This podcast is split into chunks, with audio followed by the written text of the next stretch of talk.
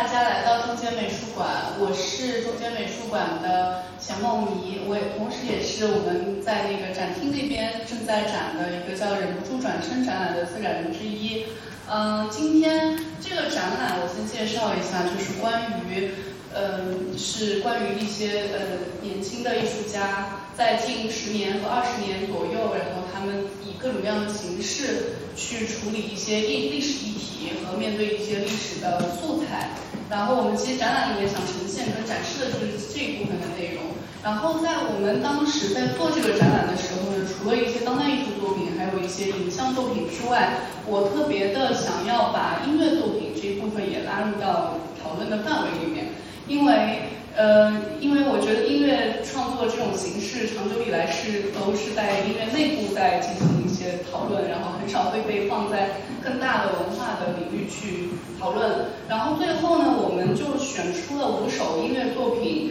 然后他们其实也也会反映了一些跟别的别的影像作品或者别的艺术作品相类似的一些线索。比如说这里面有窦唯和音乐队的《反间》，然后它里面有了一些关于社会主义建设时期的一些呃共同的回忆，然后杭盖乐队的上海上海产的半导体，然后还有呃五条人的《曹操你别怕》，还有 c a s i c a s 志愿的人，还有呃呃航天的那个致敬二，呃给白发老人公使嘛。就是所有这些作品，我们最后发现它其实都是跟一些大的，呃，我们回忆就是呃回避不了的一些历史议题或者现实议题相关。呃，但是呢，我会最后在看完之后，就整个展览做完，包括听到一些展大家的一些反馈意见，都会发现这些作品，我们音乐作品，我们。选择它和讨论它，其实还是基于一个歌词，基于一个文本，基于这种叙事来讨论的。那么，如果抛开这些歌词跟文本来讨论，我们要怎样通过音乐的形式，就是就音乐而讨论音乐，来来讨论这个问题呢？就是他们怎么样去呃回应一个历史和现实的问题，他们是怎么表现的？所以，这就是我们今天策划今天这个活动的一个初衷。呃，我先介绍一下今天的两位嘉宾，对谈嘉宾，一位是严俊，他是现在他的简历很简单，就是诗人的乐手，呃，然后但是他其实在九十年代的时候做过非常多的乐评的一些呃一些呃文章，然后也在实验呃声音实验，还有音乐创作方面，还有包括声音艺术方面做了很多的实践，包括他其实就是这个展览里面以声音艺术家的身份也是。也是参展者之一，他的作品也就是在我们展厅的三楼的的一个那个角落的那个部分是琼浆路，嗯，然后另外一位那个对谈者是刘洋子，他也是在，因为是作为一个资深媒体人，长期关注着独立音乐和青年文化这一部分，所以我就想今天请他们俩来就这我刚刚谈到的一些困惑、一些问题。然后是放在音乐的领域里面来谈一谈，或者放在更大的文化的领域里面来谈一谈。然后我们接下来的时间就交给二位，然后也中间如果大家有问题可以呃整理一下，我们最后可能会有十分钟、十五分钟左右可以开放给大家提问。对，好，有请二位。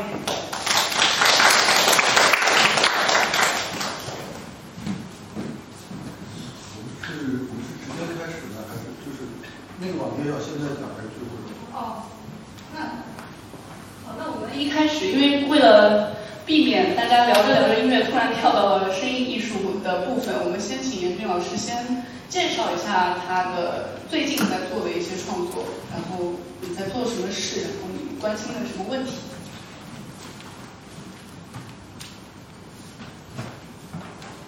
呃，对，那个就之前就就。其实就是今天准备了一个一个一个网页，就是说是我我是干嘛的，呃，这个我我我觉得也挺那个难说的，就是所以就是说我我最近在干嘛？呃，一般来说我有一个个人主页，就是严峻点儿 org，呃，那个就是我发现那个很多朋友说，哎，那个我找找你作品，然后找找完就是说那个我在网易云上面找到一个什么。陈年旧作，我说那你没搜着那个人主页啊？就是后来我发现中国好像没有官网这个概念，就是连一些政府网站都都已经废掉了。呃，那我还是建议就是大家去我网站看，然后就是比我写这个简历可能要好啊。然后我今天写的页面就是这个，就你可以一直往下拉，就是今年呃大大小小乱七八糟有一些我想起来的，就把它放到这儿。所以呢，有一些是电台节目，有一些是给展览做的这个声音，一些作品的片段，呃，然后有一些是这个现场的录像，这是一个电台节目做的是，这是西王母啊，这期是做了一个，呃，就是女性的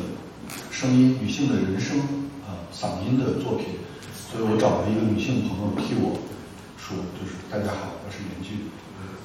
呃，对，后边还有也做了一个是男男生的，是一个英文，所以我找了一小孩儿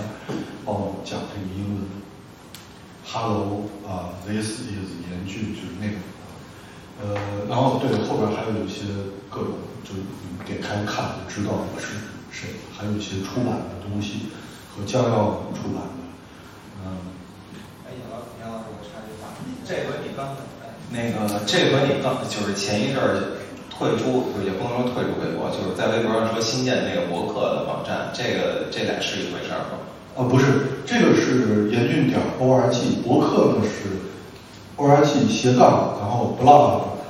那么博客是我那个博客，就是因为没人看，所以呢，我就每次只写一篇儿，然后写了新的一篇儿，我就把旧的就删掉，所以你永远只能看见一篇儿，就是那个是博客。呃，就是因为我我自己自己做网自己的网站还有博客，可能很长时间了，一直不用那个商业的那个。我发现就是也特别简单，比如说这个都是在模板上自己做的，很很方便。嗯，对，就你可以一直往下刷，然后反正现在不用不用仔细说了呗，就是基本上我就做一些两件事，写字儿。写一些这个呃形散、神也散的这种啊随笔，呃，通常是跟音乐会有点关系。呃，另外一件事呢，就是我做一些现场表演啊，或者是在家创作一些，呃，就是我管它叫音乐，可能别人不是这么想，所以就叫非音乐，或者就是也有人好心就管它叫声音艺术，但是我觉得。也没必要，反正就是一些那个有声的东西。那么现场表演，我可能比较注意那个跟听觉不是有直接关系的一些东西，比如身体动作啊这样的一些身体性的一些东西。嗯，对，呃，杨老师的那个网站，我是一直都在看，从得从零四零五年就应该就在用这个域名了。那个时候我看那个。因为一开始是看严老的书，然后后来呢，博客时代兴起了，那觉得挺高兴的，每天都能看到严老不不定期的这种新作，然后我就会一直看这个严峻点 org。前几天严老那个微博有一句话说，呃，因为有一评论说，呃，自己搭一网站吗？这么厉害的吗？然后严峻回回回答说，大家好像都忘了互联网本来应该是什么样的，就本来它是一个很简单的事情。并不需要那么多平台去替你来管理。嗯，对，这个当然这个话题可能就扯远了，就是说，就是那种什么互联网的某个某个元老，可能是四五年前就是在某一个什么互联网大会曾经也说过，就是非常悲观的，就是当当时他们创造互联网的时候是一个什么状态，就是比较开放的、比较自由的一个，现在变成一种这种技术技术寡头。变成一个一个这样的一个呃样子，就是他们也没有想到，嗯，当然就是还是有些缝隙可以。如果你比如说你你不想要那个巨大的流量的话，可能也可以做一些好玩的东西，就是自己可以可以做。对，我记得那话应该是万呃万维网之父 Tim Berners-Lee，一个英国人，就这个人还在那个伦敦奥运会的。开幕式上真人出现过，他有一个片段，就是他在那敲键盘，应该是三年前，大概三四年前的时候，他说了一个，就是互联网已经死了。那个时候在中国其实正是互联网投资正还在如火如荼的时候，所以还是引起挺大的呃反向思考吧。就是最最后这个对，这是这是这二维码，这是工号，这是，但是我是呃会把所有的工号上的文章都再放在网上，都放到网上去，因为我我相信有些人习惯了用电脑去阅读或者打印出来读。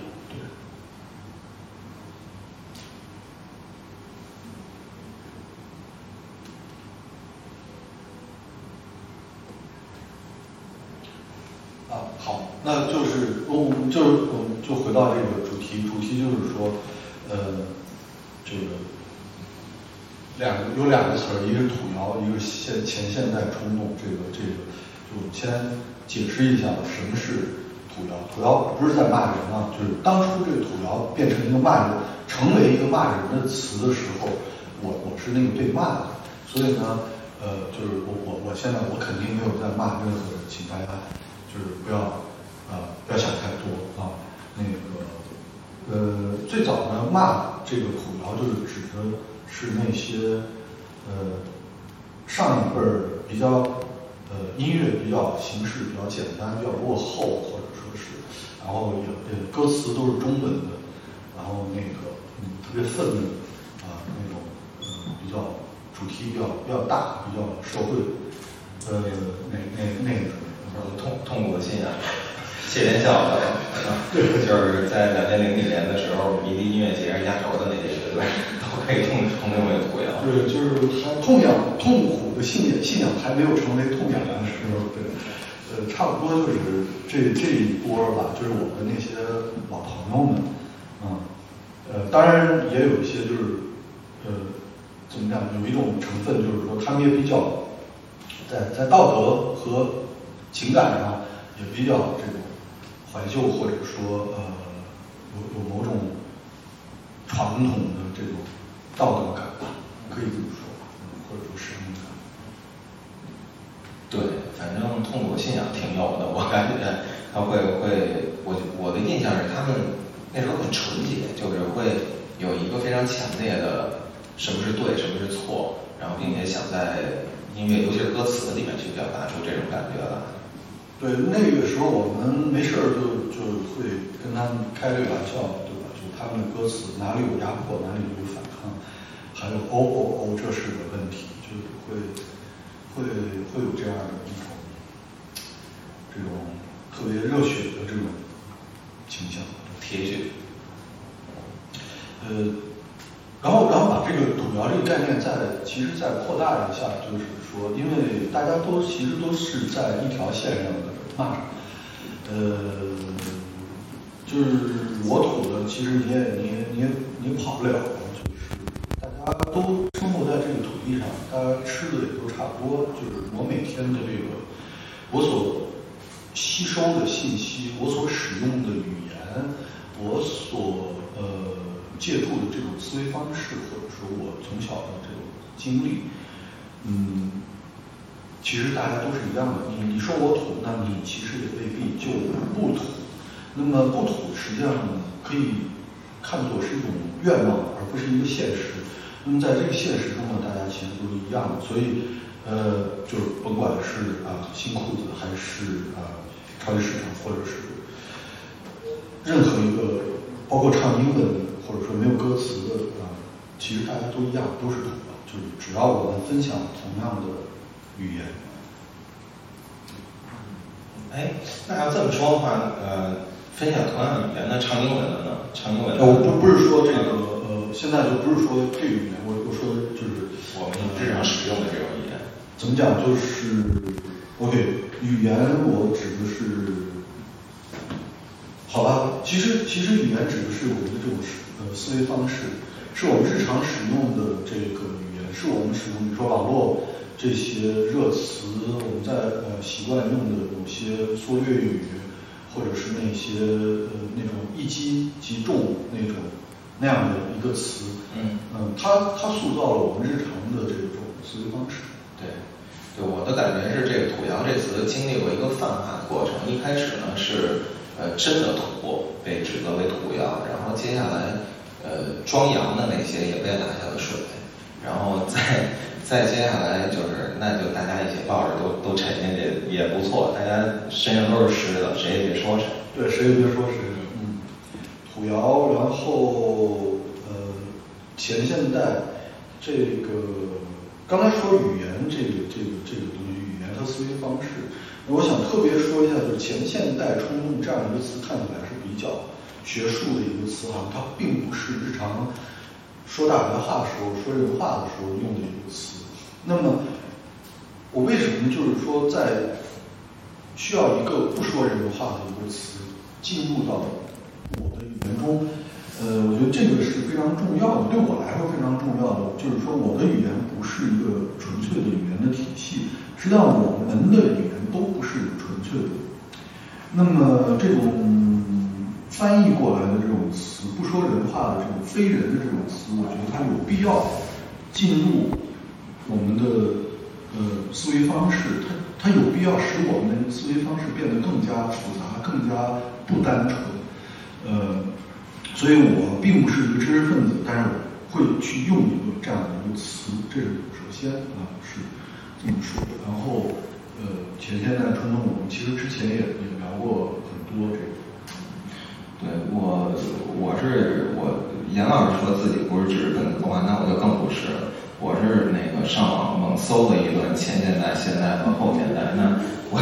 我想这东西怎么才能适配到这个这个话题上呢？到最后还是我们我们三个人还有梦妮，我们也也为我们三个人一块吃了一顿饭才了解了这个事儿。所以呃，按我的理解，在这里提到的这前现代，实际是一种反骨冲动，或者是针对于现代化之前的。世界的和那种思维方式的那样的意识的一种向往。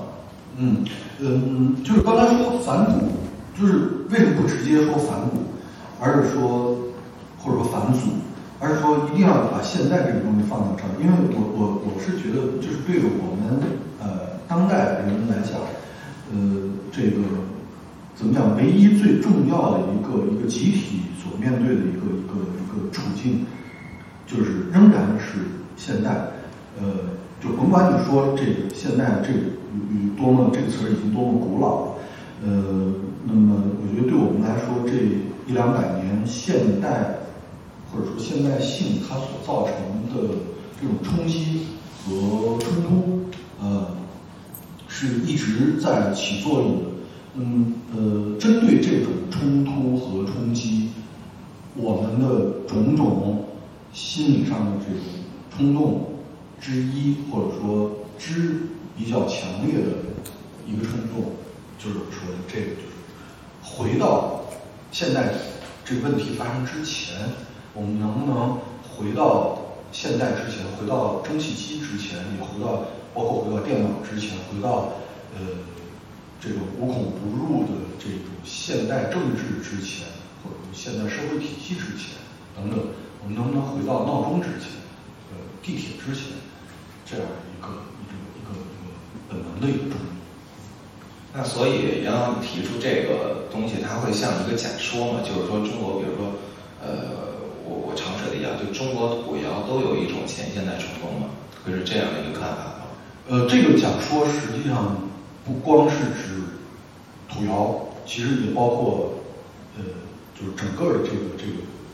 我们这个环境，我们这个土地，所有人的呃这种精神状态，我觉得是大家的这种精神状态。我们在音乐或者说独立音乐也罢，摇滚乐也罢，在这个这个这个具体的例子上面所反映出来的，对，它是它是所有人。是不是可以从时间线的一开始开始，就是中国土窑之初，从那个。崔健唱《一无所有》的那一刻开始，对对对，呃，这个就是怎么讲，就是就是这两天还在想，就是很多人已经呃，不是说已经啊，很多人并不知道崔健，或者说并不并不并不知道那个崔健曾经呃，比如说带给我的那个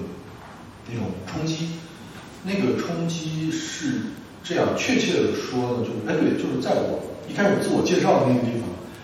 呃，对我我我那个第一条就是一个野点电台做的那个，我我讲了我的非音乐，我的音乐的启蒙，对，嗯嗯，里边有些很多这样的冲击，可能是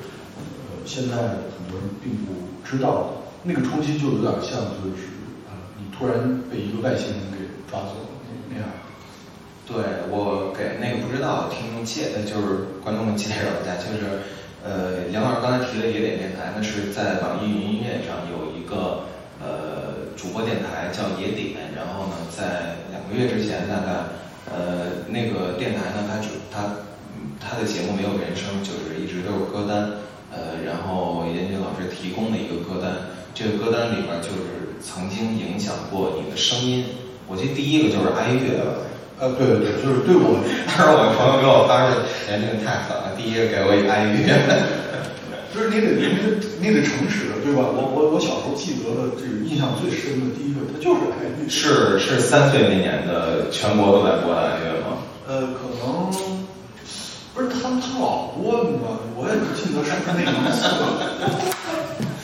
对，严军老师一九七三年出生的。对对对，就是它不光是什么七六年的，我是七七年的。外国。嗯。呃，那那里面选我我忘了，那里面选了崔健了吗？我我也忘了，我也我也忘了，但是我是我是想说，就是那那那种，我我用文字在那个里边，我我描述了一些类似的这种这种经验。嗯，崔健一无所有，其实最早听到的是不是我不明白，当时我上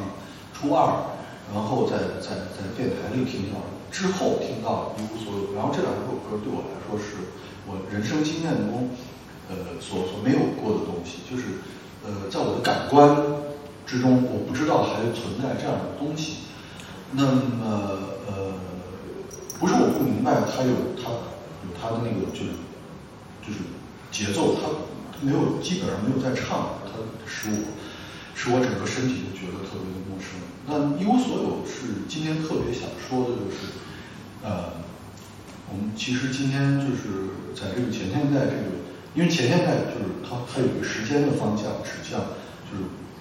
回到之前，所以呢，呃，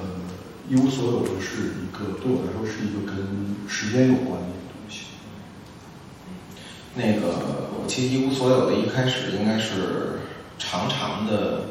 延音一个来自合成器的声音。对，合成器当时应该他们可能都叫电子琴吧。嗯，电子琴来自键盘的声音。嗯，对。啊。这歌听说已经下架了。在在在咱们的咱国咱国那个音乐平台上，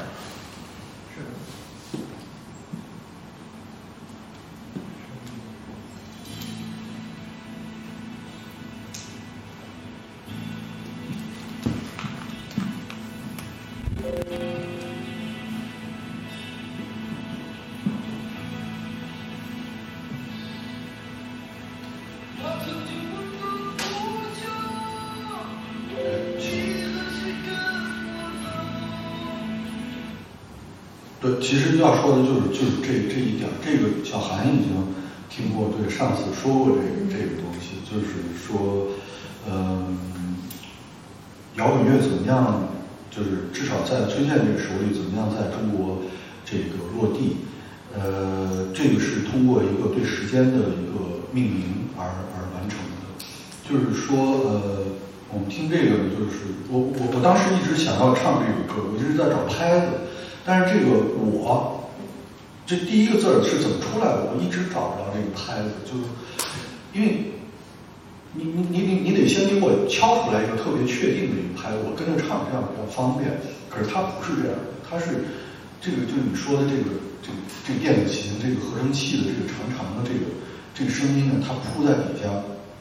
这个东西是，当然我不是说它它真的完全没有节奏，它是它是有的，但是它没有强调这个节奏。还有贝斯，或者说有也有那个镲片，但是这个声音呢，这个长长的合成器的声音，它本身它是平均的，它在时间里边它是没有没有节点的，没有拍子，没有分秒，或者说没有没有没有机器来给它呃这个这个做出坐标的。那么崔健唱出来这个我，这个时候呢，然后接下来呢，他的节奏才才变得强化起来。所以呢，就是他把他之前的所有的时间重新考虑了，他把之前的所有的时间看作是洪荒一片，看作是没有的。然后呢，从他开始来命名一个，从我啊这个词这个主人公开始来命名一个现代的时间。这个现代的时间呢，它是由节拍器、由机器来实现、来来进行管理的。对，那这种就他用的这方法看起来倒是很很是现代啊，在那个时候，尤其是采用电子琴作为呃一开始的第一个声音，因为呃如果知道一些八十年代的中国就是现在流行乐的历史的话，其实中国所谓摇滚乐队的出现是从电声乐队开始出现的，是吧？对，强音乐，嗯，对他，他们可能都来自于一些乐团或者有特权的人，他们能搞到一些新的设备，然后是在从玩这些带电的音乐，呃，带电的设备开始出现了，呃，又继续扩大，然后出现了乐队里面，而不是像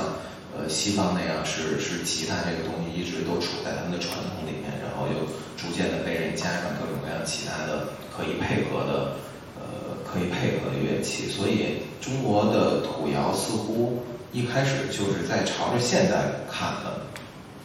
呃，其实八十年代就是我们有有些人说就不应该去美化八十年代，但是不管怎么说，八十年代的气氛是呃和现在不太一样，它是有一种相信明天、相信未来，或者说他相信很多东西，它充满了这种相信的这种气质。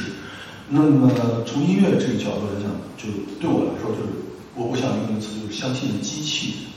呃，就是电吉他也罢，电子琴也罢，这个东西实际上它是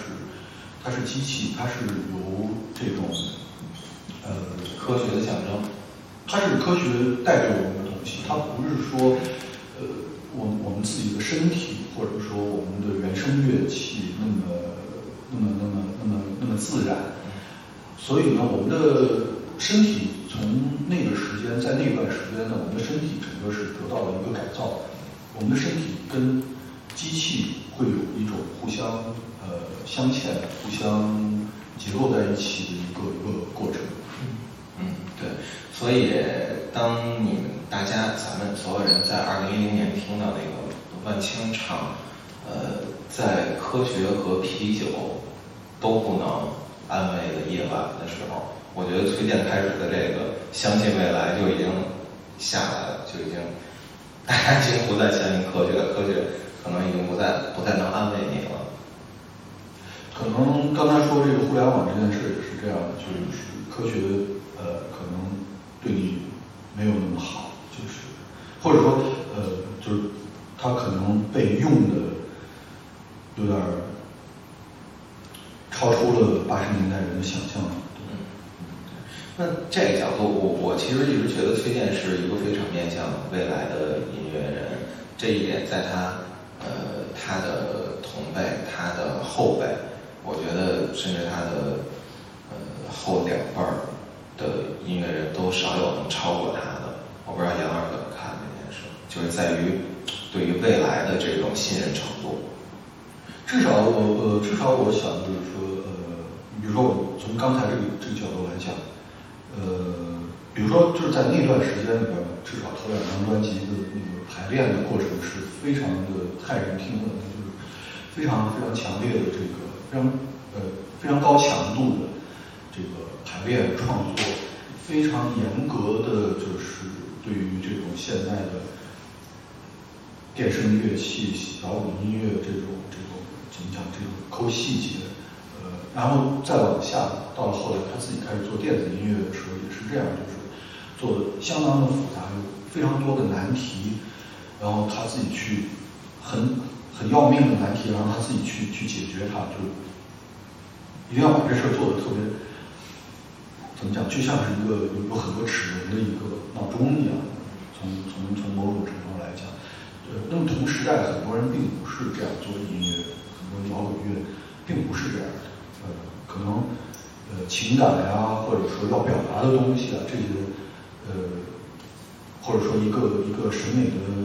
气氛呀，一个结果呀，可能更重要。嗯，它在语言上是跟别人不一样，或者说在语言的追求上是不一样的。我觉得，我觉得紧接着就是九四年，呃，中国火的魔岩的那一波乐队就已经出现了这种和崔健完全不一样的一种倾向。嗯，这个怎么讲？中国火是另外一件事情，因为中国火不是说，就中国火首先我们说，比如魔岩三杰，然后唐朝这四张专辑，它不是你不能完全的说是这四个作者、这四个艺人、四组艺人他们创作，因为有很大程度上这个有很多别人在，大家在帮忙，这个帮忙的人。比如说，因为我们知道做现代音乐制作人是很重要的，那么尤其是，反正在在这个例子里面，制作人的重要程度，就是我觉得他改变了这些作品的一个基调，不是说歌词怎么样，或者说你想表达什么，谁唱的，而是说呃，对于音乐的这种理解，音乐的构成的理解，我觉得这个是非常。和这些人本来的那个样子不同的，对这对这四组都是一样的吗？就是对这四组艺人，呃，还是有些会更强受到影响。我想，我猜，我呃，我想可能唐朝和张楚是影响最严重的。嗯嗯，张楚这个角度，就张楚这个角度来讲，就他很大程度上自己的成才，对吧？他他连这个很多基本的规则，他都一开始都是不遵守的。呃，那我想窦唯是一个另外一个例子。窦唯可能影响比较少，因为他一个是他自己的那个，呃，他比较有主见；再一个，他也会某种程度上会把这个音乐去把它复杂程度降低，他会抓住他想要的东西，然后那个复杂程度降低到他能够控制的那个那个那个程度。呃，我觉得就是各有各。不同的这个呃例子吧，那那这这个时候这种前现代冲动是不是已经表现在这几组音乐人上了？比如唐朝，唐 dynasty 一个大旗，金戈铁马，这都已经出现在当时的封面上了。唐朝其实呃，他这个歌曲的创作或者音乐创作实际上是要早更早一些，在。确切的说是呃八九年以后慢慢创作出来，八九年对唐朝的影响非常大，就是这种这种幻灭感啊或者冲击感，然后跑到呃就是你可以说它的某种单线条的这种单线条的这个时间呢，在某一个点上呢，它被被被打断了，被打乱了。你发现哦，所谓的我相信未来，在这个时间，你你你不相信。那么在这种幻灭之中呢，他找到一个东西，就是他的这个意象有太阳。那么在新疆，他跑到新疆去，去去去去这个怎么讲？去呃寻找灵感也罢，疗伤也罢，就是说他找到了这样的一个一个超越时间的一个一个环境和一个超越时间的这样一个意象。呃，那么你。那那那么在这个时候，这种所谓没有方向的时间呢，这种东西可以帮助他解决一个时间本身卡在那个那个点上的这种痛苦。那然后我们看看就这张专辑最后做出来的样子，你可以说它啊，现在重金属摇滚乐什么什么的，但但是但是这个这个音乐我们记住的是什么？我们我们记住的不是它的那个结构，它的乐器之间怎么咬合，它的结构多么复杂。而是旋律，永远是它的旋律。我就是那些旋律，而且呢，在制作中呢，你会发现这个人人声的部分，它也要要最后混音的时候也要更大，要更突出。我觉得这种解读听听起来，我不知道听众怎么想，就是可能是比较形而上的，我感觉就是，所以你意思是？唐朝是为了解决一个时间线上的莫名的断裂问题，所以他选择了掉头，掉头冲向前线的。呃，我可，我跟你说，我我肯定不会说他想怎么样，他要怎么样。我我敢打赌，他没这么想过。嗯，是我这么想，就是说是绝绝对是我的，就是我是把我的假说放在这个地方来，就是我完全不管他们自己怎么想。嗯，我我为了自圆其说把它拿出来是。对，所以今天其实我们之前有一个共识，就是今天聊的呢都是假说，并不承诺任何的正确性。然后这是一个很开放的讨论，也特别随时都欢迎那个每一个观众立即站起打断质疑。嗯，对我我我我就在想，就是说，尤其是在今年，今年就是大家都在吵架，然后呢，我我我其实我在想，就是呃，其实如果我们我们每个人都去交流自己的那个思维方式，或者说我没有没有态度，然后没有说这个是对的，那个是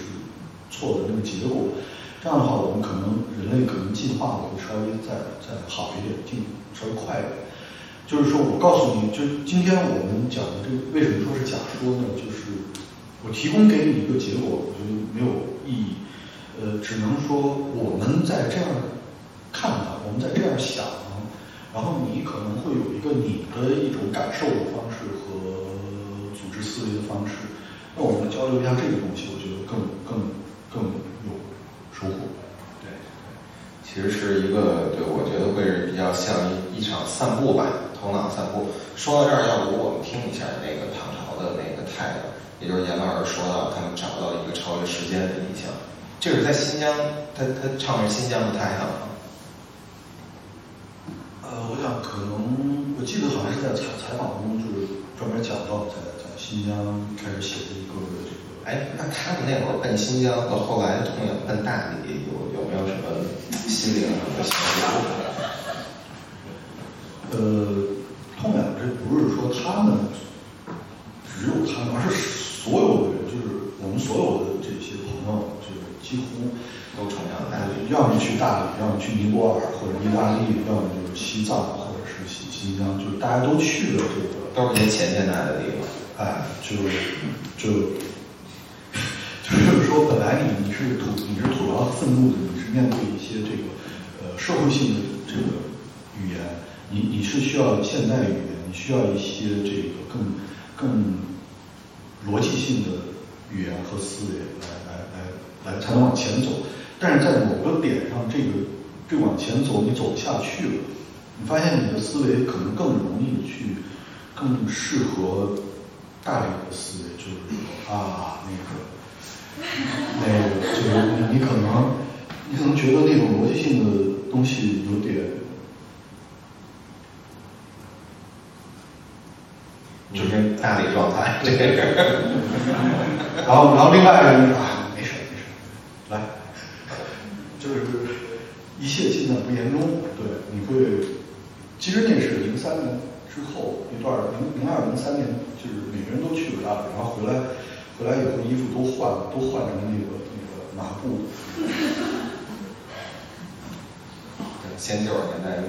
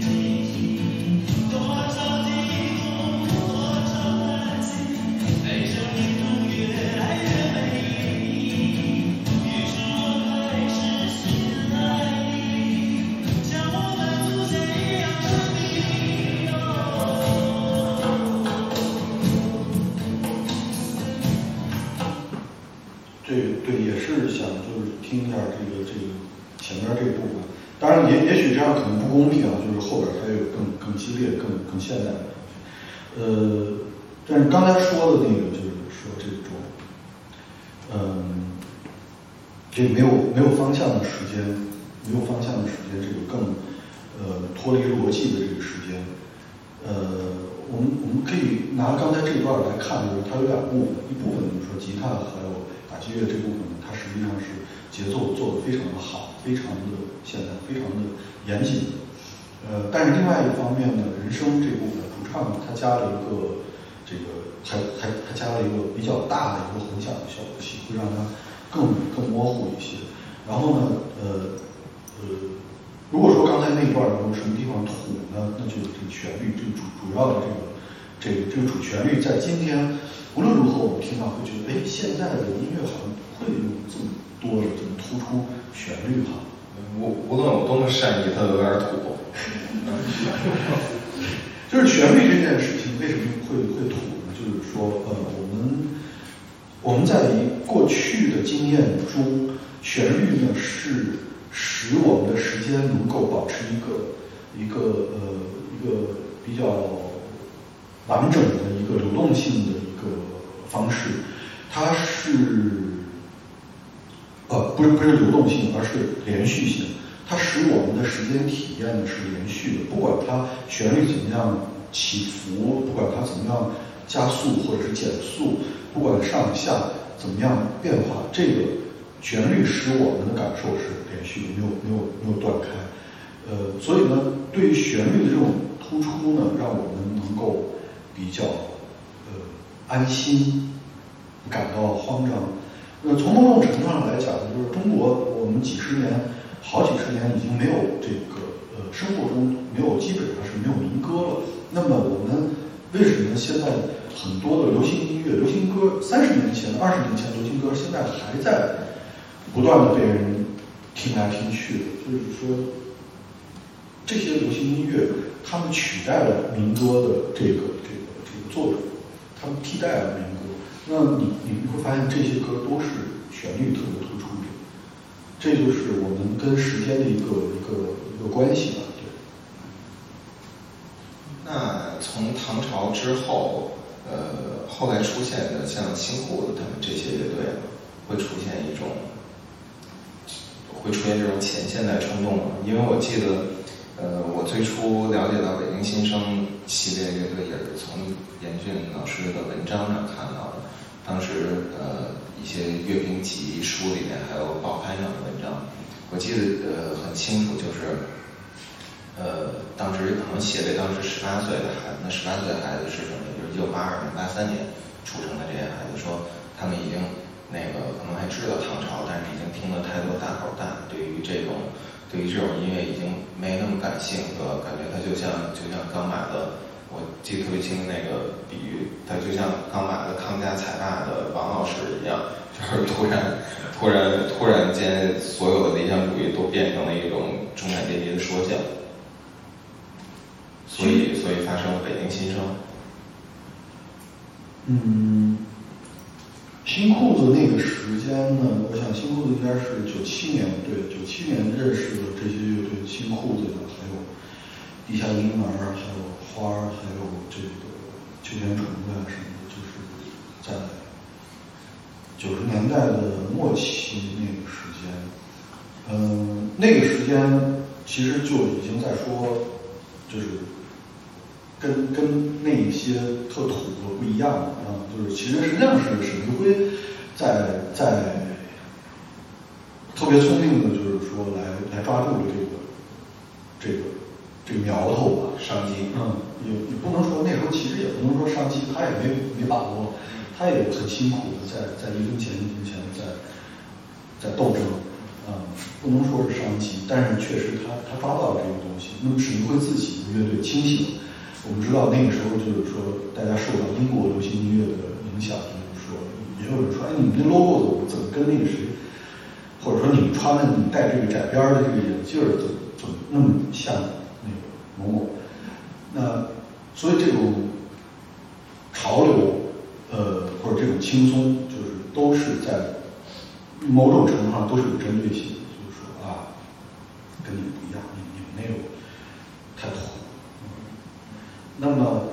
我我想要说，就是这种不土的这种这个冲动呢，是同样是一个土的冲动，就是说我想要离开我的地狱，我想啊，我我想要离开我的我我我的豆腐乳，我想把我的豆腐变成妻子。那你知道，就是说我我第一次接触这些东西，就是在九七年，然后跟欧宁还有张华什么跟跟他们聊这些东西，就是哇，真是受教育。一下我从兰州来的，光熙一下，然后住在东四一地下室里边，当时发大水就下雨，然后那周周围都是发霉的那种胡同的气息，然后呢，张华在跟我们讲范思哲，哇，就是欧欧宁和张华他们俩人在在聊范思哲，我觉得真是哇，就是你知道就是。还是有一些心灵震撼，获得了一些感受。一个新的就是一种新的那个时间性诞生在我的鼻孔里，就是周围的这种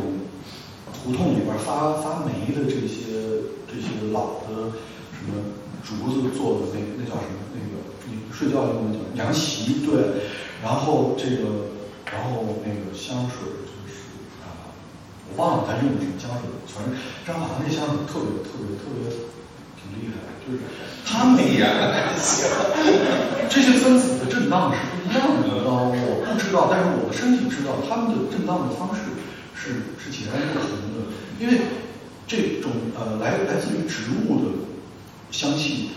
它不管怎么复合，怎么复杂，它和我我我通过现代的工艺生产出来的这个这个这个香水，它们的这个分子的组合方式是绝对不一样的。这个。这两个复杂程度和它们中间包含的这个嗯对世界的理解和改造的方式是不一样的。哎，说到这段，我我一下想起来，咱们也之前聊过，就是呃有一本书讲过，就是流行音乐和毒品的关系和药物的关系，或者不不说和毒品和药物的关系，就是每一种新的音乐形式，往往都是伴随着一种新的药物的产生，但是。当我们现站在现在回头再看这些历史的时候，会发现好像有一个很明显的倾向，就是摇滚乐会强烈的倾向于一种自然的药物，可种植的，来自于土地里的能够长出来的，而对化学的合成出来的这些东西，始终有一种保持距离的倾向，是不是这样？嗯。当然，其实其实还是它的效果不一样。比如说，他他他不想那么亢奋，跟这个也有关系。他不想那么那么那么太，比如说，他不希望运动机能被夸张，被被被太过夸张。呃，然后就是那种包括天人合一的那种感觉，可能也也也也都不一样。嗯。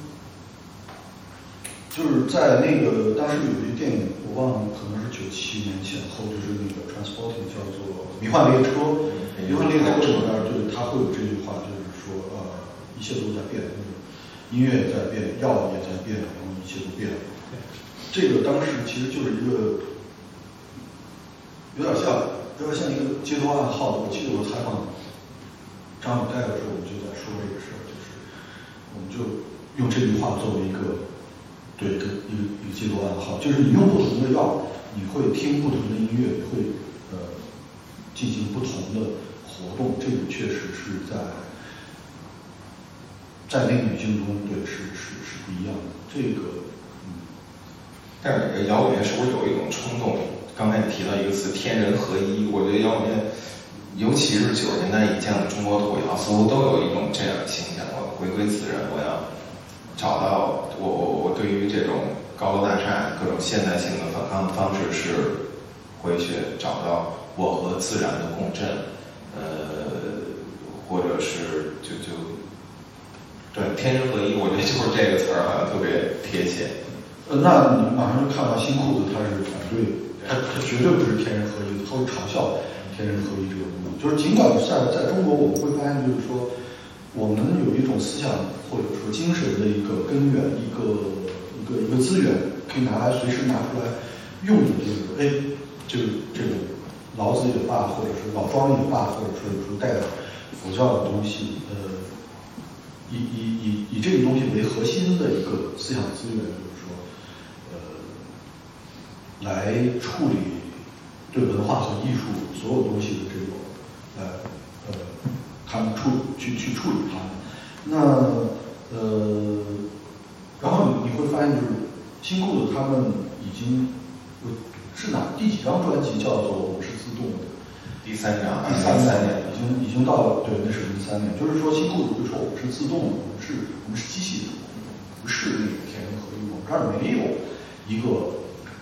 庄周坐在这个地方来引领我们，呃，对抗这个现代社会。我们是现代社会的一部分。那其实，呃，就是刚才就是说北京新生九七年之后这一波，我觉得他们都是会主动的跟跟机器有一个呃良好的关系。那然后并不是说所有的摇滚乐都有这种天人合一的倾向，呃，即便是在在其他国家也也不是这样，对吧？在其他国家可能会说迷幻摇滚是是这样的。或者说某些类别的会有这样的倾向，但是并不是说大家都都都希望忘记时间。很多呃，而且从根本上来讲，摇滚乐它需要非常强烈的、非常好的时间管理，非常好的这个机械化的、这个逻辑化的这个这个这个思维方式，不然的话，你根本没有办法把四个人、把几个人的音乐给给搁到一块儿去。你连拍子都数不准，你怎么去做这件事情？这是不可能的。就是先得识数才能。对你先得，你现在有有有逻辑感。你这边四个，他那边八个，这样是对的，能对上来的。你要是这边十二个，那边那边十六个，这就有点问题。两个十二和两个十六，就是或者说你在对拍子的时候，虽然都是双数，你会有这样的问题，对吧？然后。这种数数的这个这个事情，就和我们身体里的那个单线条的时间、那个旋律的时间是是不一样的。呃，你你你你可以说我有一个旋律，我弹古琴，我可以随时去让我的时间拉伸，让它缩短，我可以去去自己掌握。但是你做一个摇滚乐就就不能这样。那呃，刚才其实我们有一个问题被放了，就是你说到新裤子他们那种。想要不土的冲动，也是一种浅显的冲动，也是一种土的冲动。这个怎么理解？那就是我当时想到使用香水的冲动，就我觉得挺好的，没问题。就是我，我觉得没问题啊，香水也挺好的，穿干净点也没有什么问题。而且呢，我也希望我我能说更好的，我我能说英语，我希望去了解更多的东西，我去呃接触到不同的呃文化，包括当时欧明就来介绍这个。设计，因为他是他是当时他是深圳平面设计协会的这个会刊的主编，很狂热的在在讲英国，尤其是英国的设计，包括英国那种九十年代那种复古，也可以说是复古啊，就是他回到那个蒸汽时代的某些某些某些元素，像什么呃那种错错题设计，或者说那种工业化的那种处理。呃，那时候就让我觉得很很怎么讲？他虽然是往回走，但是对我来说是全新的。对，我想起最近可能有的观众也看了，就是许知远和张亚东的那个对谈。张亚东我觉得也是九十年代末的这种反思者气的一种良好的代表，就是他是精良有才气的一个匠人，一个。他会主动去放弃一些超越常规的东西，而而而换得换得和范思哲有更近距离的这么一个机会。你觉得会是就是像张亚东这样的人，他会是一个代表了一些前现代冲动的音乐人吗？要我说，就大家都能代表，对吧？要要要我说，大家都可以，但是。像亚东有一个，嗯怎么讲？就是亚东，他他热爱电子音乐，呃，但是电子音乐从来没有解放过他，就是他他永远会去做比较规矩的电子音乐，或者说不管是为别人做的还是他自己的作品，他都会。就是我们知道，你比如说，还是跟当时比如说崔健和封江洲来做对比的话，大家都是在做拍子，大家都会做这种类似拍子，比如碎拍，当时影响很，对大家影响都很大。碎拍是什么呢？碎拍就是它就是对节奏的一种切分，然后让你产生错觉，让你在那个重音，让你觉得那个重音被被被错开了，让你呃那一步没踩稳，然后你感到有一种快感，有一种危险的快感，有一种微弱的失控的快感，这样的一种东西。那么，封江舟会把他的电子乐的节拍做得非常的激进，非常的疯狂，就是一直能撞墙。那么崔健呢，会把他的给他自己出很多的难题，然后想办法再把他们再解决了。呃，但是亚东呢，会把他的他会把他所有激进的那些那些小的时间的那个碎片呢，全部最终放回在一个很稳稳妥的一个四四四拍的，或者说是类似这样的这这个一个稳妥的一个拍子中间一个框架里，所以他不管做什么样的呃，他不管做出什么样的电子乐，都是在一个特别稳妥的一个结构中。这个结构呢，实际上我我不会把它理解成一个呃更传统的一种呃怎么讲秧歌或者是呃就是现在的广场舞或者是秧歌以前的秧歌这样的一个一个身体感，这样的一个身体感之之中，这个身体是会出事的，是是是，就是它是和那种的呃微弱的危险失控感有着距离的。对那个微微弱的失控感，永远会有一个东西来拖着你，把你接住。嗯，所以对他来说，安全是更重要的。嗯，从这个角度，那那其实我们可以进入一个最近比较火的一个音乐人，其实从时间线上也到了这块儿，在新裤子唱出我们是自动的，在他对计算机呃安慰计算机的时时候，实际上后北京新生也开始萌芽了。这其中也不光是北京的第二个这波乐队，还有呃像重塑这样的乐队。那你刚才说到要会数数，就是摇滚要会数数，然后说到张亚东会把一个东西把音乐放在特别整齐的框架里边，那这些和重塑，尤其是他在最近的综艺节目上所表现出的那种公众形象，会他们之间会有一种强联系吗？嗯，就是怎么讲？据我所知，重塑曾经经历过一个跟时间脱节的一个阶段，就是从生活上、从感官上、从各个方面，它跟时间脱节了。但是它很快，后来我们知道，就是华东就是这个叫什么呢？睡狮猛醒，或者说他 猛回头啊，对他他他他他他他重新做人了，你知道吗？这什么时候的事儿？重新做人？呃，我我我真不记得了，因为因为就是中间我我也没有再接触这些东西，但是我我碰到他是在我我可能有十年没见面了，或者更久，然后我似乎是前年吧，还是什么时候我在美国我碰上他，然后就是我们去参加同一个活动一个演出的时候，看到就哎哇这个人怎么这么精神啊？就是搞起来了，他他。不像我我认识以前的那些，就是就一坐就这样的那那种，他绝对不是，他头发也是。后来我特别像一个北京的那个，你知道，就是艺乐队的那些人，你知道吧？就是特别，哇，我我我刮目相看，就是看着去健身房的那种，对自己有有着一种一一种一种一种约束和一种训练的管理，嗯，而且这种管理呢。它绝对不是太极拳这种管理，呃，这个这个你从太极拳能算管理，也是太极拳，当然是绝对是管理啊！你每天四点钟起床你是，你你你肯定要管理，它只不过管理这个词儿有不同的呃呃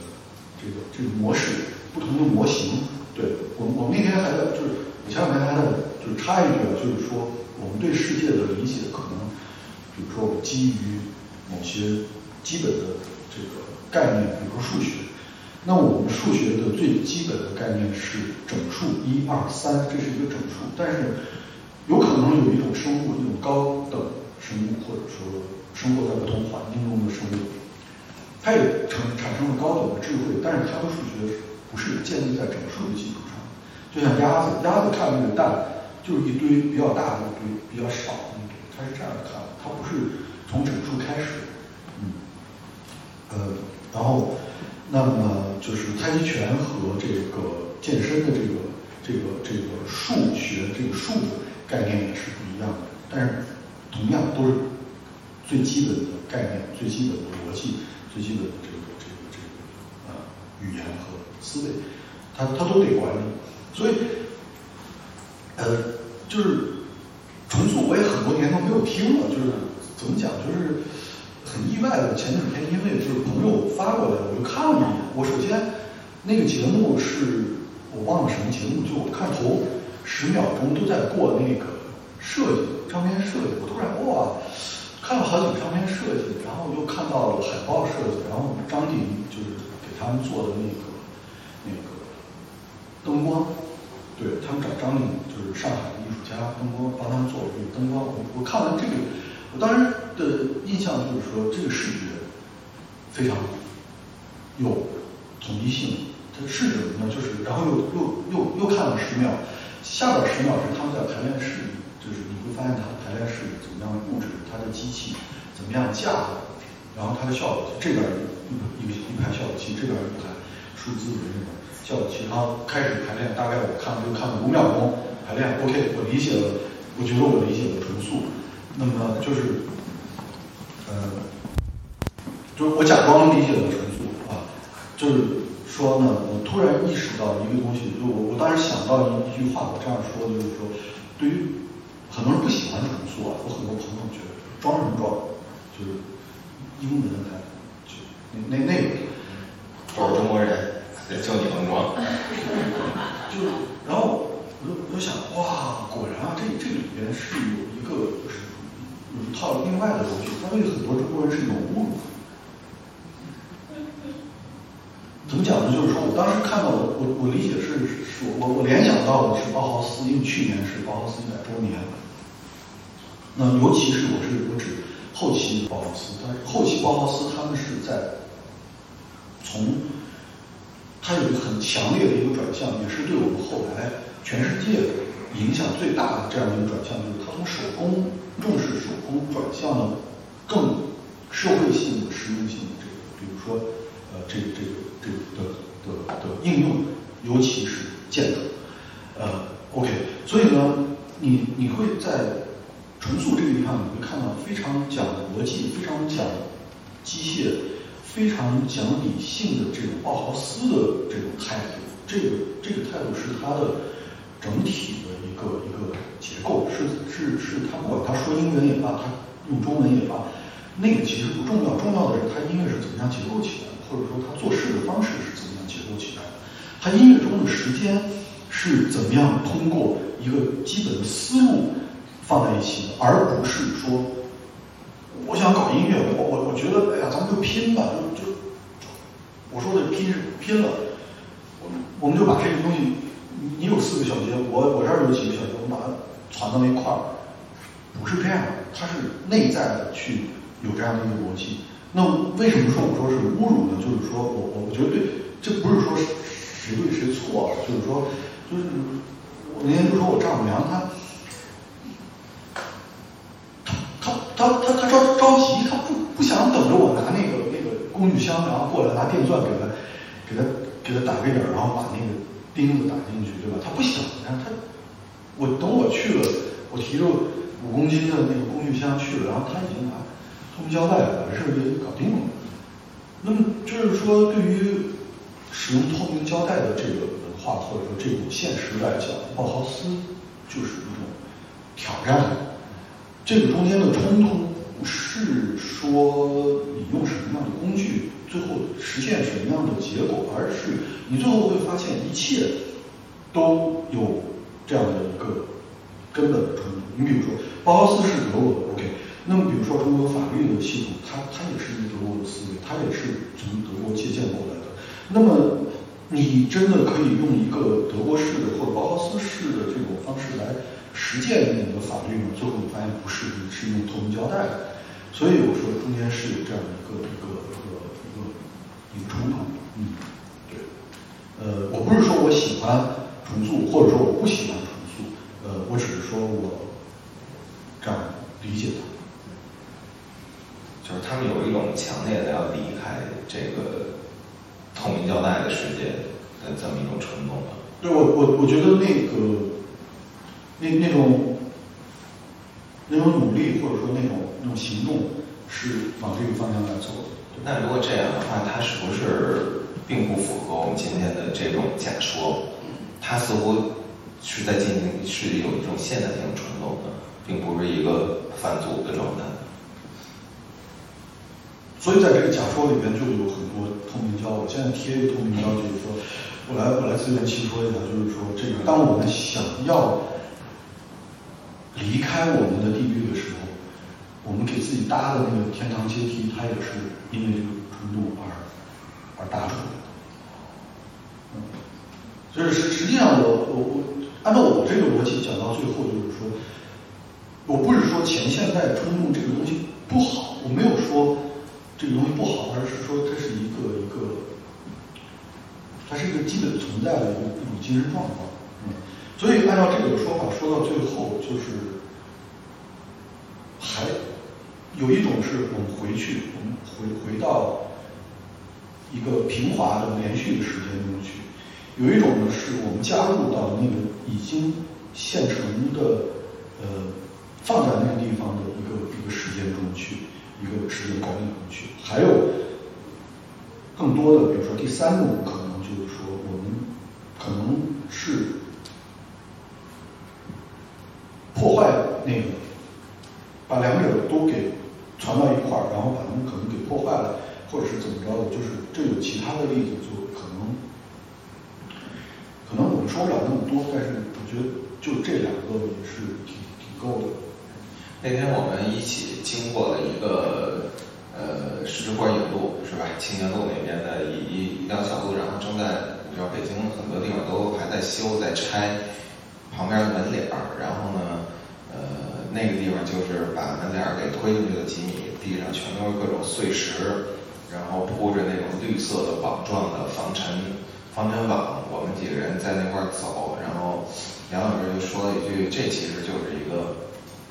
我们面对的一个现实，就是说那个铺着绿网的碎石路。呃，那但可能不同的乐队会有不同的处理方式，重塑的方式可能是我要把。”弄一车混凝土过来，把这个路给铺平了，把这个东西弄得齐齐整整的，把网网子撤掉了。嗯，要这样。然后五条人的方式可能是我们拽过来一个塑料的大排档的那个桌子和椅子，然后我们就在这个网子的上面、碎石的上面踩着石头开始吃饭喝酒。然后那窦唯有可能他会。背过脸去把这一切唱，把这个绿网唱成一个青山绿水，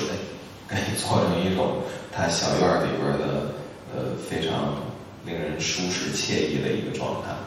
啊。那这这几种这几种方式，呃，我我的理解是，他们其实是属于不同的人的不同的性格，但这背后会有会有共同会有共性吗？你觉得？我觉得共性就是说脚底下你踩在踩在这个这个这个。石头上面踩在这个地方，然后风吹过来，那个土会吹到你的脸。我觉得这个就是共性。呃，至于大家在自己的音乐里边怎么样去处理这个这个现实，因为我们说了，就是说是不是呃现在的音乐，现在做音乐的这些人，他们是不是还有这种往回看的这种这种态度？我我我觉得就是有的是自学的，有的是不自学的。就是不管怎么说。这东西都存在，都是在跟现实产生互动的互动关系。呃，所以说，在就是我还是希望，就是说我们听音乐不是看它的歌词，而是说去听它更细节的地方。就比如说到还是说刚才这几个呃，可能窦唯我稍微以前的窦唯我稍微听过一些，就是就是比比五条人和重塑听的多一点。那么那么窦唯在这个地方，就是我觉得窦唯在他的音乐中，在他的所谓的中式爵士乐或者中国的可口可乐这种音乐中，他呃他处理他的这个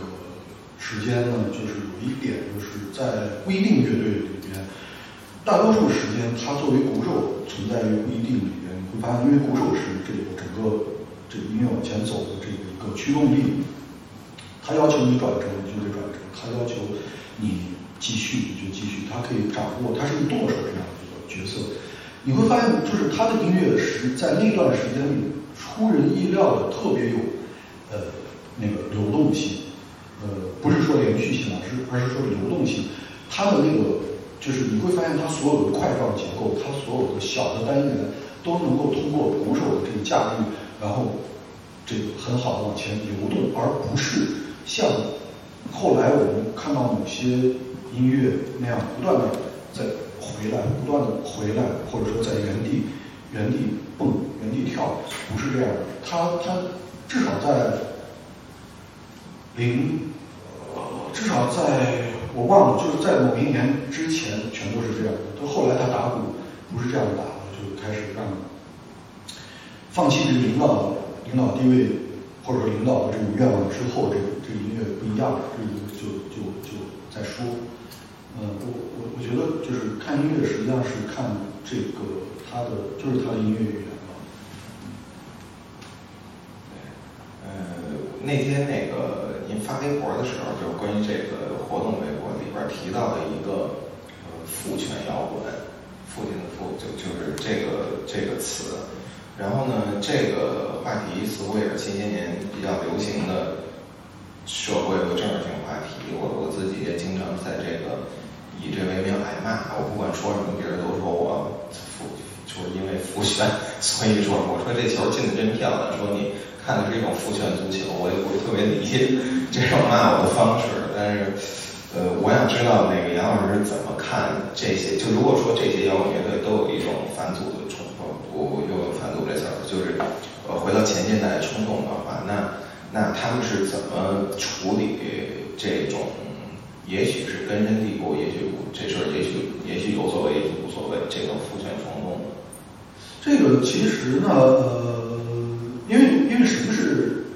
摇滚乐的原型？我我我们回来看一下，其实就是摇滚乐它的它最基本的原型，用一句话来说呢，它就是一个受伤的小男孩，然后在哭泣。那么他哭泣的原因呢有两个，其实是一件事，但是分成两个来说。一个呢就是他永远离开了他妈妈那个温暖的子宫，另外一个呢就是说这个社会呢，他他面前被一个可恶的一个父亲所所欺压，所所所所压迫。其实，其实这是一个最基本的一个一个一个原型。然后你你你你会看到所有的那些吉他 solo，其实都小男孩在哭泣，对吧？呃，但是在这个过程中，我们会会就是我我稍微套用一点这这种心理学的这个精神分析的这个这个这个模式，我觉得还挺好玩的，不一定对。就是说，这些小男孩呢，最后都会长大变成，他会他不由自主的变成他的父亲那个样子，所以呢。他不喜欢，他在反抗这个这个这个可恶的权利，他在反抗这个压迫，但是呢，他最后会变成一个压迫者，也就是说，这个呃这种这种这种权力的这个占有权力的人，或者说使用权力的人，呃这种角色，嗯，那么我们在摇滚乐中往往会看到这种过度的这种侵略性，或者说这种。强制性、强迫性这种东西，可能它就是在这个循环中的一个一个一个一个体现。那么，这个这个体现是什么呢？这个这就是说，我们在面对现代这个强烈的父亲这个角色的压迫的时候，包括技术的压迫，包括政治的压迫，包括文化和各方面，包括机器的。压迫、失业或者怎么着，资本主义就是一切，在面对这个压迫的时候，这个小男孩往往会成长为一个巨人来来跟他对抗。这个我们看音乐，比如说看学院派的前面音乐，所有的人这些人最后都变成一个一个一个巨人，斯托克豪森这种这种这种肚子那么大，就是一个一个巨人，庞然大物的，他们都把自己变成一个庞然大物去对抗一个呃另外一个文化，所以实际上是是在这个循环中不能够出来。所以我们说父权摇滚实际上指的就是说，你越是那种强烈的去反抗这个父权，可能越是不由不小心的把自己也变成了一个一个一个一个巨人，才好去跟他对抗。那么有没有不父权的摇滚？我觉得可能可能是有的。嗯，比如说啊，这个这个这个可能太多了，就是非常多，就就。我不知道从哪一个角度来讲，这样更更有意思一点。但是，但是，对，有意思就是就是这样。我我也不禁想把讨论层次拉低一点，就是最近想那个看到呃 Joyside，然后被一些呃被公众号挤的，然后我就在那个评论区里边饶有兴味的观看了一下，我发现像 Joyside 和后海大鲨鱼，我想对于您来说，对于我来说都是。属于就是一直觉得他们是年轻人，一直觉得他们是比较代表着相对新一点东西的乐队。然后，但是他们在现在的听众和观众的心目中都已经变成了你说的那个庞然大物，好像他们的他们所拥有的一点点名气和一点点 privilege 是他们混资里混来的，是他们呃就是。他们的形象似乎看起来很邪恶，就是，呃，就不知道为什么那个人就在那挡着我，就是现在那个人变成了坏蛋，还有一个周一赛，我我对这事儿还是有点感有点感兴趣的，因为我个人觉得他们有点冤，对，但是我也特别能理解，如果我是一个二十岁、十八岁、十七岁的人，我也许也会有这样的看法。我觉得这种压迫，因为压迫无无处不在，它在你的。在你的每一口呼吸里边，你都体会到了这个压迫，你你你你你的身体里边已经充满了这种压力，所以呢，我觉得把它投射到任何一个呃地方都是很正常的。对我我我想可能，如果这个压力没有那么大的话，可能我猜啊，可能大家反应不是不会这么强烈。也许。就比如，比如说我我我从我们家小区那个，就我我进小区有那保安，住着，他比我小很多，但是我觉得他就是一个一个一个父权，对吧？一个父权吧。但是其实他心里面是一个小男孩，因为他他他就是正他他看你可能觉得你也是父权，就是他他要不他要不假装成那个样子，对吧？他他也他也干干他的。可是我就是我们两个就是在一个瞬间里，我们两个人都分别的在两个极端，在那个小男孩和那个父亲的角色中，就我们都就是来回的看矩阵啊，对，就就没有在中间待过，这这确实。但我觉得这种把所有权利前面都加上“负”字儿以获得流行性的方式，实在是让我有点受不了。这个我觉得这是这是一个心理心理状态，这是一个精神状态。你你你你你为什么不说母权呢？对不对？对啊，那技术是无性的。当你要说技术压迫我，也是我爸在压迫我，我也不是特别能接受这事儿。呃，这个这个就回到那个我们说那妈妈那个子宫那个那那那个那个地方去，就是说，就是因为母母权它是用一种消解的方式来来来来完成对你的控制。对他可能你可能都不觉得是控制，我就想找一个黑的地方，我就想多拍着。别给我那种，就是哎呀，我那种，你知道就是为什么？我不是说我不喜欢某些音乐，但是我们确实听到了大量的这样的音乐，就是让我们去回到那个地方，啊，回甭管是回到哪儿，回到家也罢，回到老家也罢，回到那个宇宙中也罢，或者回到草原上也罢，等等等等，总之是不在这儿。那么这个这个这个动作，永远是。呃，回到子宫，这个是这这个毫无疑问的，就是说，它永远是回到一个呃，事实上不可能回去的地方。所以说，新疆和大理都是子宫的代理人吗？呃，可能吧，我觉得没有问题。可对于对于原来没住在那儿，呃，咱们的是不是还有一那个播放列表？咱们下一首歌是什么呀？要播一还是直接开始问答？呃，我不知道时间，你看。时间差不多了，但是那那就是我我觉得大家可以先从先想想问题，可以跟大家两台上两位交流一下。然后我有一个上次我们聊的时候，我觉得非常有意思的点就是泪洒花果山，你说一下。哦，花果山。就是泪洒花果山，就是这就说到孙悟空这个角色，对吧？就是说，嗯，因为我们知道孙悟空他本来他无父无母，然后他就是从石头里蹦出来，然后他当了大王，当了大王以后呢，这个后来就有了任务，那么去做任务的这个过程中，有时候会这个这个受到挫折，挫折了他就回来继续当大王，然后那边又又说，哎，那个来，那个别别别那什么。来吧，继继继续，所以他最后得到了一个那个如来佛的那个那个五指山，曾经把他这就是母权啊，这就是母权把他包包包包在了手心里，最后呢是封他为斗战胜佛，那么他就他是他就完整的回到了他的想去的地方，就是他的那个子宫，但是呢，别忘了，就是他走掉以后，他的孩子们变成了又变成了一个。又失去了他们的父亲，就是特别可怜的一帮这个小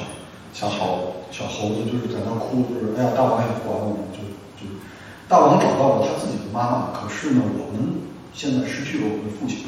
这就是那么这个状态实际上是，我觉得是我们所面临的这样的一个状态，就是说，实际上我们没有得到，我我们并没有能够通过音乐也罢，通过什么也罢，我们并没有能够得到。一个妈妈，而我们有时候连这个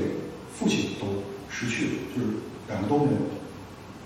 就是这这种状态呢，实际上是在我们追求所谓的在追求自由，或者说追求一个世外桃源，或者追求一个独立的空间的一个一个一个活动行动中所面临的一个一个一个状态。你不是反反叛吗？好，你反叛，你你你你去花果山，你你你你可以独立。你可以有你的一个一个花果山，那么最后的结果就是说，你没有爸爸，也没有妈妈，可能有的猴子可能会还觉得，哎呀，早知今日，还不如当初那个也反叛。我我猜可能有的猴子会这样想。就是这种小猴在各种失去和和和得到中间的那种 in between 的状态，我觉得非常的现代，非常的当代。对就是能够回呼应到你的这个，就是你回不去，也无法战胜目前的这个状态，就是然后这种焦虑。嗯，好，现在开放给大家，问题。嗯，杨老师，有我我我这边好多问题啊。那个，两个，两个。问问刘老师和老刘吧，都行，谁问大家都行。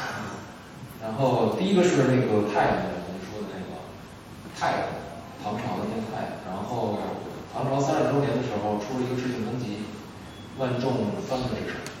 这首歌呢，然后我个人是特别喜欢的。然后它后面的编曲呢是出了一段东方红，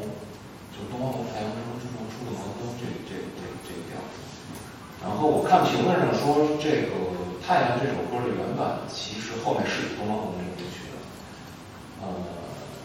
后来因为不知道什么原因，反正他那那版里面话没有没有把这这段编曲录进去。然后我想问一下，说您觉得，既然是因为某件事之后，这个乐队对这个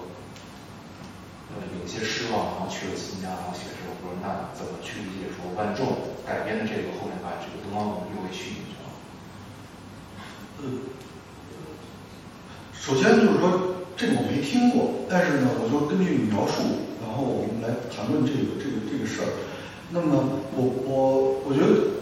要去问他是怎么想的呢？我我觉得没有必要，而而是说他作为一个一个事实放在这个地方的时候，他对我造成了一个什么样的一个事实？就是说我作为一个不了解他的想法的人，我也不想猜测他的想法的人，我会听到什么样的东西？那我对我来说，这是一个呃一个记忆，就是说这个记忆呢，它它使我和我之前的时间发生了这样这个这个重新发生了联系，而不是说我一听到这个歌我就我我有我就有什么样的感情，可能有，但是那感情是非常复杂的。我觉得在这个复杂之中，我们处在我们又一次处在了一个特别复杂的一个时间和复杂的一个现实之中。我觉得这个效果，呃，是是，尤其在今天这个时间是特别特别有趣的。它不像是在呃，比如说八十年代，如果你用那个东方太阳升，那么那个时候就是说那个时候有很多那种翻唱呃民歌歌曲的那种磁带啊唱片，我觉得那个时候那个指向都可以说是比现在要清晰的多，但是现在就就不是这样。嗯，你你几个没让我多问。第二，第二个，我我想就是说，乐队，比如说像痛仰，他们后来就说去什么大理之类的，嗯，到底是因为他们在追求一些别的东西，还是因为单纯的就是说他们出名了，有钱了？那时候没出名，改变了一些一些事。因为我觉得从这个音乐节开始什么的，他们就基本上就已经，特别是那个 New Metal 特别火的那一阵儿，他们应该是已经在地下这个，就是像什么老豪运动演出啊什么，基本上就已经是那种 super star。还没有，是不是有这种因素在里头？他们去大理的时候，那时候还还就是那时候舌头还在活动，对，就是那个就是你你不能大哥还还没那个什么你小弟就先那什么，就不太好。父权，他们，就那个那个时间，大家是作为穷人去大理，大家都是作为城市这个现代社会的这个现代社会性的这个生活的时代的好啊。而对去疗伤，或者说不不能说疗伤了，去寻找另外一种答案的，就是大理的居住条件要比在树村那边好一点。他们没住那儿，他们就是去就是你知道去消费，买买点买点衣服。我打个岔，对，不是打个岔，我瞎说啊。然后还有一个就是九八年那会儿，我记得就是好像叫俱乐部，朋克音乐升起。这个这边就是无聊军队，然后你不是说就是像这种朋克音乐是完全城市化产业，但是我觉得咱们刚才这个对谈的时候也没有具体的聊一些这种朋克音乐，像什么老卓呀、王静，包括王静现在还还还活跃，就是想听一下你们对这个朋克音乐对中国的这种影响吧，还是我觉得这是一个不不能够忽略的这么一个现象，包括现在朋克音乐可能已经式微了，已经。已经没有很多人在追求这个朋克音乐这种感觉。还行还行，这两年好像有很多的那个小型的朋克音乐节，就是不一定会持续办，但是他可能就是就比如说，我就先办一次再说。我觉得这种应该这两年比以前多。因为我就个人而言，就是朋克音乐对我的影响特别大。因为正好九八年那会儿我在上上初中嘛，上高中刚上高中，然然后就是在青春期的时候接触到这种音乐，反正对这个自己的人生的这种。影响还是很大，觉得什么都没关系，朋克压倒一切，对，所以我觉得对我对我个人而言来说啊，朋克还是非常非常重要的。虽然我现在不怎么听，我我觉得他们那种就是去打倒一个东西，非常单纯的就一个目的，打倒你，打倒台上的那个人，这种这种东西倒确实是，虽然我对这个这个假说啊并不那么完全的信任，但我觉得。这种冲动还真是一种返回之前的一种，就是你就像原来我们聊过一个，就是就政权更迭的几种方式，革命、渐进，还有还有一些更 alternative 的方式，刺杀，比如说，呃，那个那朋克其实选择的是这种刺杀式的方式，但是它本身就是刺杀这个东西啊，相当无效，而且会产生的那个。呃，旁支后果不可控的后果也很多，但朋克选择就是这个方式。然后，但是他背后的冲动，还真的就是把想把这个这个这个系统给给以他的方式摧毁也好，是给一个利也好，我所以我觉得他背后还是这样的。我是觉得就是朋克吧，就是在几乎在所有的朋克里边，除了除了 crust punk。就是其他的，我觉得可能都是作为一个就是啊，怎么讲？他都是他他都是首先是击败了是是是自己，他首先击败自己，他首先把自己变得就是说我我我是一个我是一个我是一个失败者，所以我才站在舞台上，而不是说我我是一个我是一个主人公，我站在舞台上啊，所以所以这种摧毁首先是对自己的一个这种这种。就是我绝对不装逼，我绝对不是要成为一个英雄，我是要，我是要在把我身上这种成功的可能性全部摧毁掉，我才有，我才能站在这个地方。而我站在这个地方所做的事情，就就就是这件事。那我们把朋克再往回倒一下，倒到比如说前朋克，倒到一级波那个时时间，你会你会看到一级波站在舞台上，那个时候所有人不理解他，就是因为他不是以一个。摇滚乐的一个主唱的形方式出现了，他是一个滑稽的一个一个一个大猩猩，对吧？他是他是这样的一个一个一个角色出现，可笑的一个角色。所以我我觉得这件事情是他跟就是朋克跟父权摇滚的一个很大的一个区别，就是这种不是说哦哟我我我我我要操盘一切的什么体制，而是说我我从我。首先操盘的是我自己的这个体制，呃，从音乐角度来讲，比如说他的他的声音更多尖锐的东西，唱的也是就是嗓子，然后吉他各方面军鼓，它的尖锐的东西会比较多。这件事情也从动物的角度来讲，这是体型比较小的，可以呃。我最后一个问题，最后一个问题就是，我觉得就是乐队有一些这种灵魂人物，他可能会让这个乐队整体会上一个档次。就比如说像崔健，我觉得如果少了刘源的话，崔健的音乐并没有，就是他可能还是那么牛逼，但是没有那么牛逼。我个人的认为啊，包括像新裤子似的，我觉得新裤子少了庞宽，就可能彻彻彻头彻尾变成了一个土乐队了。所以我觉得想问一下副手的这种看法。这我觉得你说的对，别的我也没什么看法。对对，我觉得我觉得乐队是一个那个就是共同创作的一个过程吧。当然说乐手说起来你都是吉他手，说起来你都是鼓手，但是实际上，呃，你在这个组织里边体现的能量是不一样的。有的人作为鼓手，他是音乐的创作者；有的人是一个执行者，是执行执行的方式。像像设计师一样，有的设计师是执行者，有的设计师是。是和你共同创作的伙伴。那一个乐队理想的状况当然是找到有就合辙押韵的几个各有特色的创作伙伴，这样会导致他的呃最终的作品的会会会会更更有一些超出想象的东西吧。如果说只有一个创作者和另外四个执行者，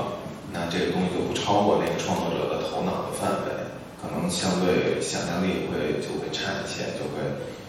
在这个心中被你调低你的评分。我是觉得，就是所有的乐队的形式，因为乐队作为一种现代的这个这种这种这种这个机器的组合的这种这种方式模式来讲，它中间有它本身就体现一个最基本的政治模式。那么乐队给我们提供了两种不同的政治模式，一种是现有，一种是还没有存在过的。现有的政治模式，我们可以看到很多，有有民主的，有独裁的，有有有抓阄的，有各种各样的，就是以可能以半独裁半民主这种比较多。呃，那么还我觉得最有趣的是那种未来的那上还没有诞生的那种那种政治模式，在乐队中间有会，尤其是地下乐队，或者说几乎只有在地下乐队里面会产生这一部分是朋克乐队。比如说像那种呃，九十年代初那段时间，或者是更多的时间，在美国有些乐队他会，比如说你是你是吉他，我是鼓，然后下个月我们俩就换一下，你你弹贝斯，然后我当主唱，他来打鼓，就我们可能一个乐队在在换这个这个在在换乐器。我不是说不是用资本主义方法我们来优化一个人的强项，而是说我们把它。反而我们放弃这个强项，去把它变成平均的来轮流的。然后还有更激进的，就是说，形式上更松散的那些地下音乐，他们会，比如说我这个乐队里边有可能有十个人，然后没事儿，就今天你们仨，然后后天他们他们八个，就是他可能是一直在流动的在在创作，然后这个音乐你会发现八九不离十，反正就是它都是都是松散的，然后太好了。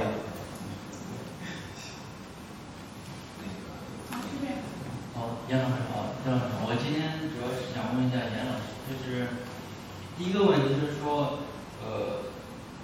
刚才提到那个跟他讲就是唐朝那会儿，我感觉就是我可不可以理解，就是他这种前现代的这种，就这种退回的这种，跟受挫是有关系的，就包括呃从就是刚刚那个乐音乐的，包括现在就是生活中。比如说，我爸经常跟我说，就我说一些话的时候，我爸就跟我说，四十岁的时候，社会就把你教乖了。就他们用我们方言讲，就是说，他相当于在强调社会结构会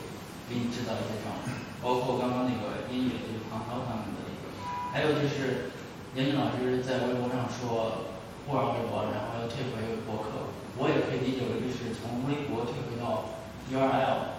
就这样的，就是说呃。这种冲动跟受挫的关系是什么？或者我可不可以直接就理解为，这就是一种受挫？因为刚刚严老师还说，要不就是小男孩在哭，就是呃，第一个就是说，他跟受挫的关系是什么？或者说，我能不能简单理解为，它就是一种一种受挫的结果？嗯，其实受挫这个从精神分析或者说这种心理学的这个角度来讲，其实就已经有很多现成的这个。东西可以可以可以用，可以套进来说，嗯，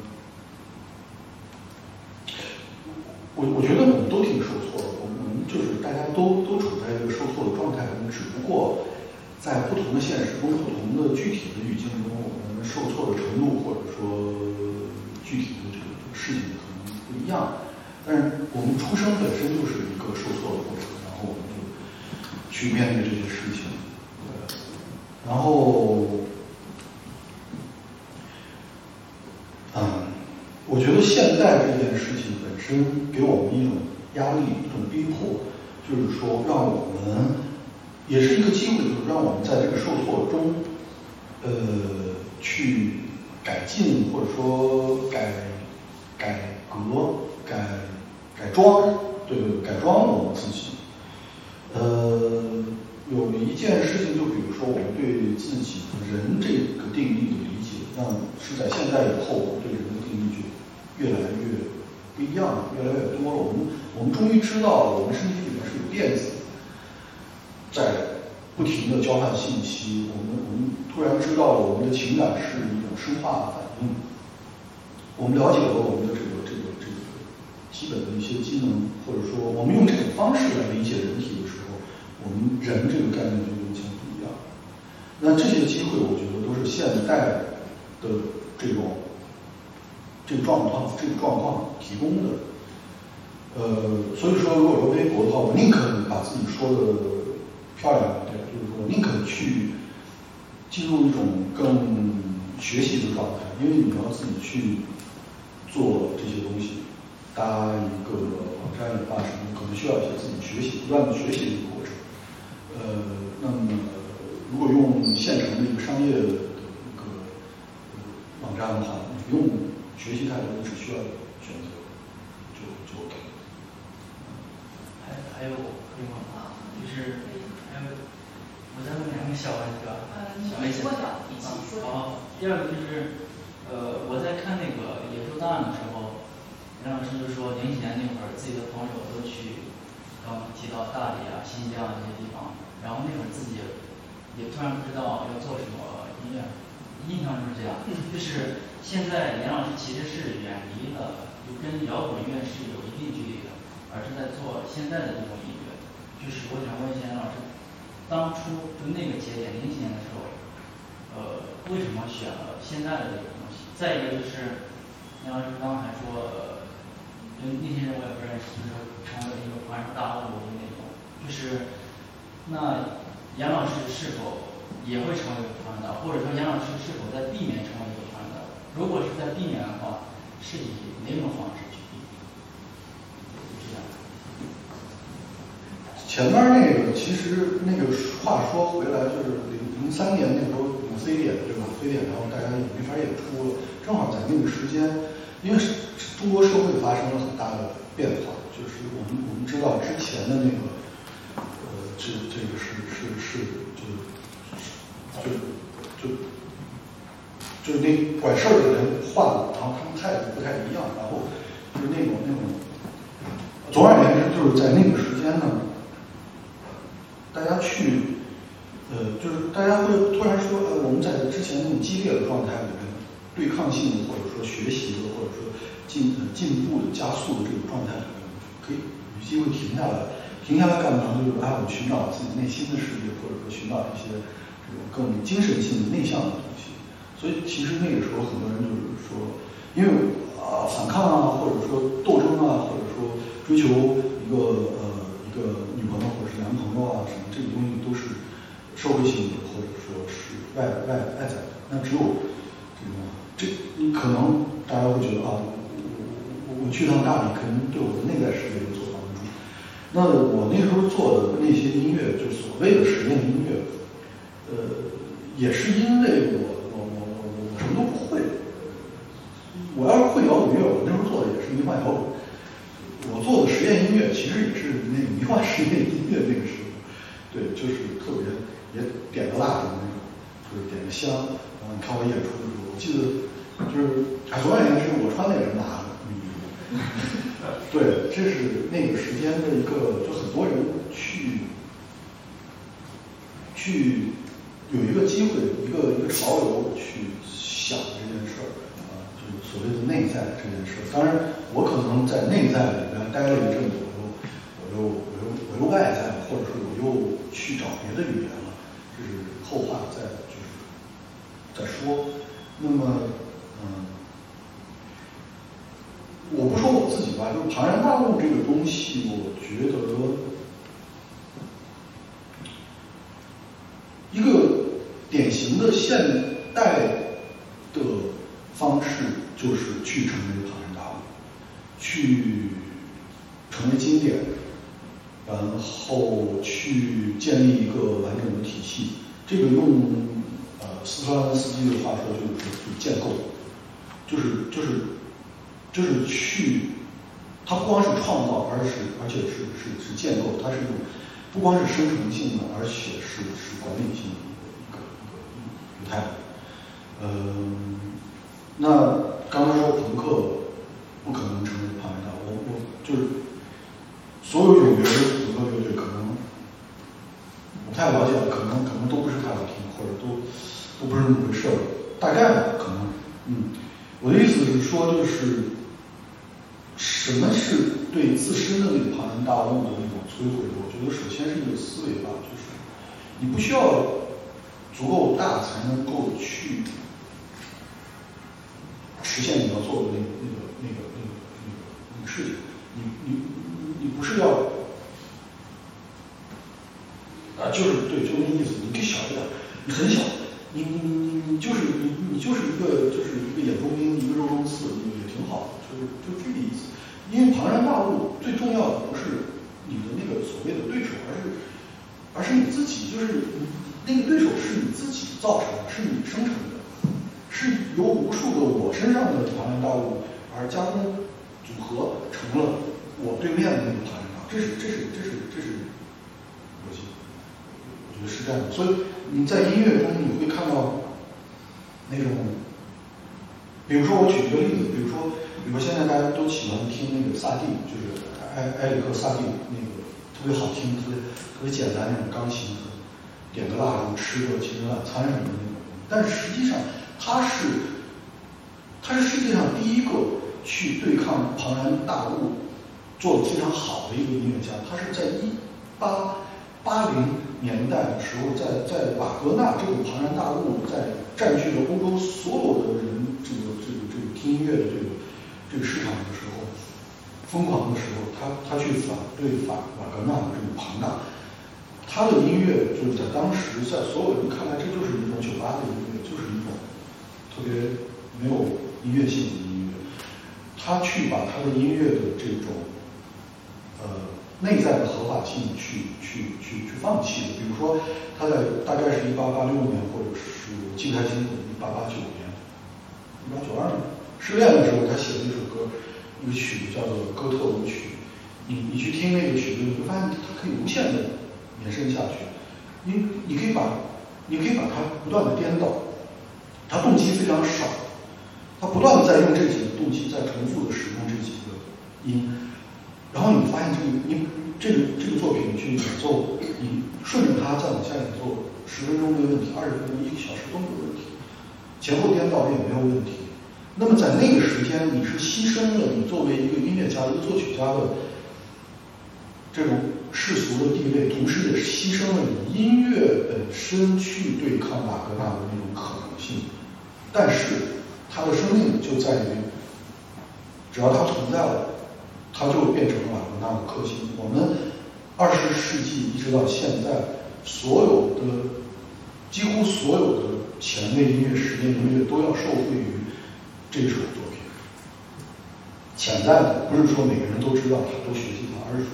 我们都要受惠于这种思维方式。我不是说我一定要一二三四那么有逻辑，或者说我就是一棵树，我有我的分支，而是说我连我自己这个主干我都不要了，我放弃我作为一个，就是哲学家不说人话的好，就是说我放弃我的主体性，